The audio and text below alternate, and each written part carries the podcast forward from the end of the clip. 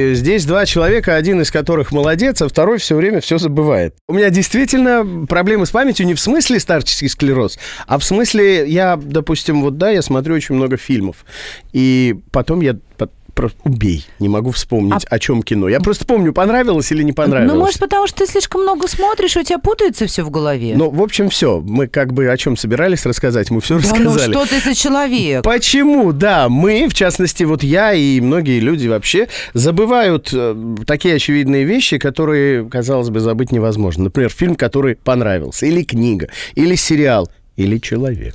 Рубен и Ева.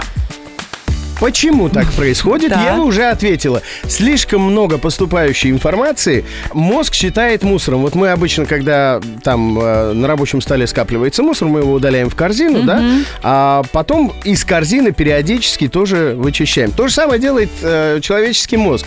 Он там думает, ну, давно валяется в корзине, целых 10 минут. Можно удалить.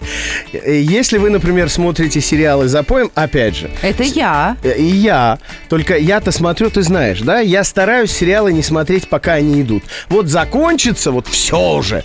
Все, Да, последняя великая серия. тайна сейчас Рубена Акопяна. Он ждет, когда закончится «Игра престолов» целиком, чтобы ее посмотреть целиком. Я не могу два года ждать следующего сезона, но мне терпежу не хватает, я семимесячный. Торопышка. Да, поэтому вот закончится, я сяду, посмотрю. Естественно, ничего не запомню.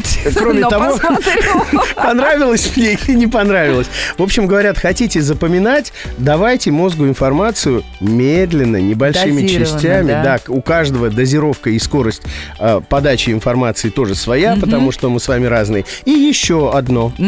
Записывать. А, э, Спасибо. Ку-ку. У меня часто бывает, я там, чтобы не забыть, надо записать, хотя это же вполне очевидно, невозможно забыть. Ну ладно, давай запишу. Записываю, потом забываю прочитать то, что записал. Ну, Или читаю, но не понимаю, что там написано. Да, что я там Ну, написал? еще один тогда такое предложение, как еще запоминать хорошо, это рассказать кому-нибудь об этом. Но потом не с целью того, чтобы еще раз проговорить, а чтобы его озадачить, чтобы он помнил. Ну, надо только быть уверенным, что у него нет тех проблем, которые Чёрт, есть. Замкнутый круг.